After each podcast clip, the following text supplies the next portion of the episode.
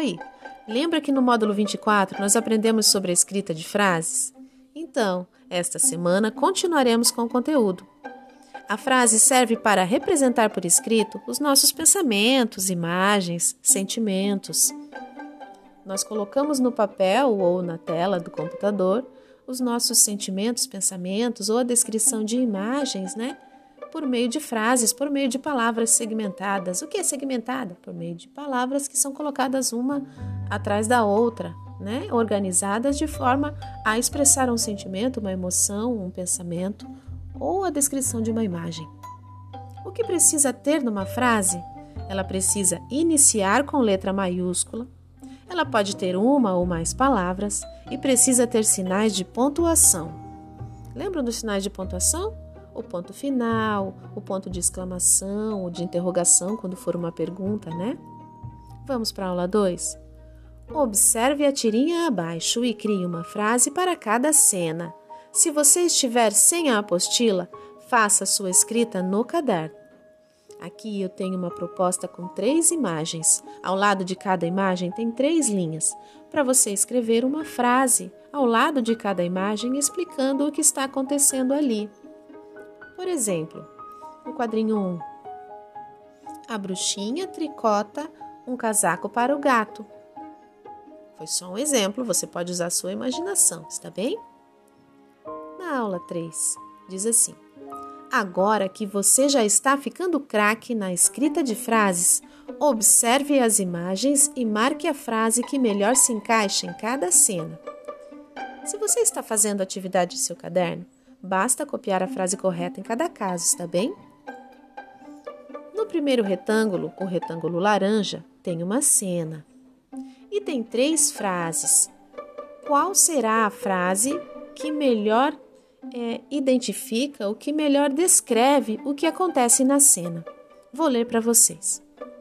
O menino roda o peão no chão. O peão roda na mão de Vitor. O peão roda no pé de Enzo.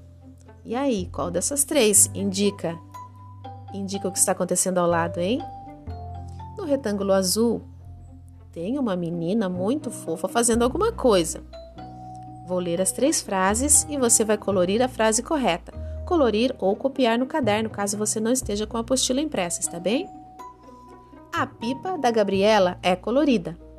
Gabriela está brincando de boneca. Arthur e Gabriela estão pulando amarelinha.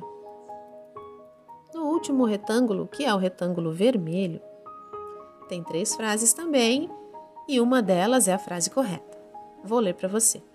João está jogando bolinhas de gude. João faz desenhos lindos. O prato de João está cheio de brócolis. E aí, o que será que está acontecendo na cena ao lado, hein? Basta colorir a frase correta ou copiar no caderno se você não estiver com a apostila.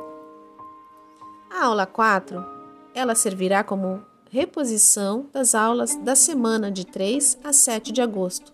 Lembra que foi a parada escolar? Então, Vou ler para você o recado que tem na aula 4. Atenção, famílias! A Prefeitura de Joinville, juntamente à Secretaria de Educação e à Secretaria de Saúde, tem disponibilizado o protocolo de retorno às aulas. Isso não significa que retornaremos, mas que estamos nos preparando para um possível retorno. Caso ocorra a volta, é importante nós estarmos preparados por questão de saúde. O nosso primeiro tema é a importância do uso da máscara. Observe os cartazes. Eles estão disponíveis em muitos ambientes e você encontrará em nossa escola. No cartaz da esquerda diz o seguinte: O uso da máscara é obrigatório.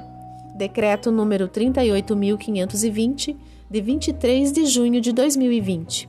Hashtag Use máscara. Proteja-se. Utilize máscara sempre que sair de casa. O cartaz da direita fala sobre a probabilidade de contágio. No primeiro quadrinho à esquerda diz muito alta. O que está acontecendo ali?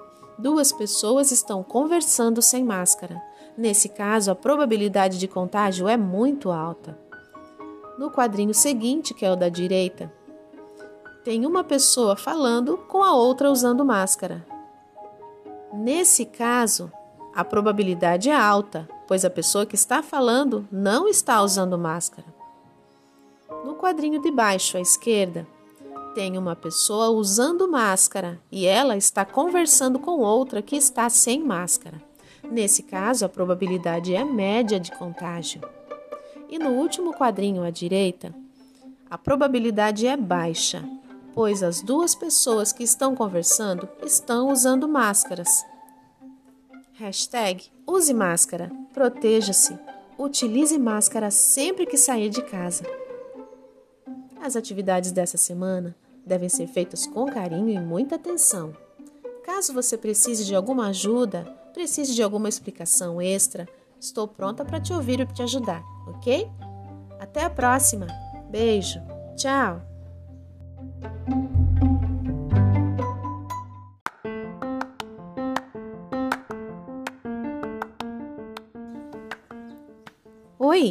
No módulo 25, nós vamos fazer uma avaliação de matemática sobre as medidas de comprimento, tanto as unidades padronizadas quanto as não padronizadas. Nós já vimos isso nos módulos anteriores, então eu tenho certeza que você vai ter muito sucesso. Mas se tiver alguma dúvida, pode perguntar para mim. Leia as questões propostas com atenção e responda nos espaços abaixo ou em seu caderno se estiver sem apostila.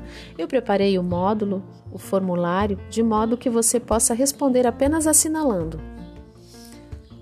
Tem uma menininha muito simpática dizendo o seguinte: Agora chegou o momento de verificar o que aprendemos sobre medidas de comprimento. Número 1. Um, Quais são as partes do nosso corpo que podemos utilizar para medir objetos e cômodos? As mãos, os dedos, os braços, os pés, as orelhas ou a cabeça? Mais de uma opção estará correta, está bem? Lembre-se das imagens que foram utilizadas nos módulos anteriores, que você vai conseguir responder essa. Número 2. Quantos centímetros tem em um metro? Nós vimos isso no módulo anterior, hein? Tem 100, mil ou 10 centímetros? Pensa bem na palavra centímetros. A resposta está escondida no nome. Próxima questão. Observe os diversos instrumentos de medida e complete as frases. Metro articulado, trena, régua, fita métrica e metro. Questão 3. A costureira usa pararã para tirar a medida das freguesas. O que é esse pararã, hein? O que será que a costureira usa? Ela usa a trena, a régua ou a fita métrica? Questão 4. O aluno mede com a ajuda da pontinhos na escola.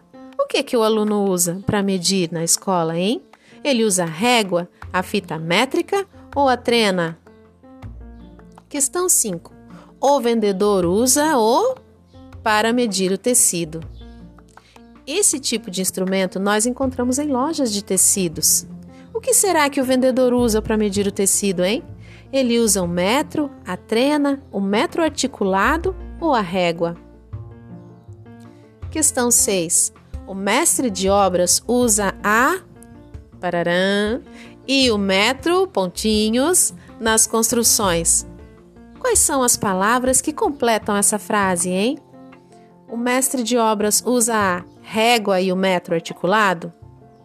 A trena e o metro articulado? Ou a trena e a régua? Hein? Pensa bem, hein? Próxima questão. Uma situação problema na medida para você. Observe a imagem. Tiago, Maria e Francisco estão pedindo, pedindo não, né? A prof tá ficando doida. Medindo uma mesa utilizando suas mãos. Estão medindo a mesa em palmos. Lembra que nós medimos a mesa em palmos no módulo 22? Então, essas três crianças fizeram a mesma coisa e anotaram os resultados na tabela abaixo. Na tabela tem o nome de cada criança e a medida do comprimento em palmos que cada um obteve a partir da sua medição da mesa. O Tiago teve nove palmos de medida de comprimento da mesa. A Maria, sete. O Francisco, oito palmos. Observaram que cada criança teve um número diferente de palmos? Por que as crianças tiveram quantidade de palmos diferentes se a mesa era a mesma para todos, hein? Porque as mãos têm tamanhos diferentes em cada pessoa? Porque as crianças mediram de forma errada? Ou porque todos têm as mãos do mesmo tamanho? Hein? Sua missão é marcar a resposta correta. Questão 8. Lembrando que quanto menor for a mão, mais vezes caberá dentro da mesa? Então responda: quem tem o palmo menor? O Tiago, a Maria ou o Francisco? Para isso, vocês vão precisar voltar naquele retângulo, naquele quadrinho, né, que tem as medidas que as crianças obtiveram da mesa em palmos, hein? Vamos lá, hein? Essa não é tão complicada, só precisa pensar um pouquinho. O finalzinho do formulário diz assim: Atenção, famílias. A Prefeitura de Joinville, juntamente à Secretaria de Educação e à Secretaria de Saúde, tem disponibilizado o protocolo de retorno às aulas. Isso não significa que retornaremos, mas que estamos nos preparando para um possível retorno. Caso ocorra a volta, é importante nós estarmos preparados por questão de saúde. E aí? Você já deve ter observado que em diversos ambientes existe a marcação no chão, não é mesmo? Você sabe para que serve? E qual a distância de uma para a outra? Vocês já tinham prestado atenção nisso? Observe a imagem abaixo e converse com seus familiares, dividindo e trocando informações importantes para esses tempos de pandemia, pois o distanciamento é algo essencial para dificultar a transmissão desse vírus. Marque a medida de distanciamento que cada criança deve ter.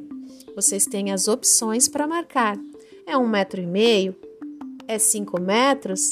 Ou é 30 centímetros? Hein? Sua missão é descobrir tenho certeza de que você acertou tudinho, pois você é super. Beijos, até a próxima. Tchau.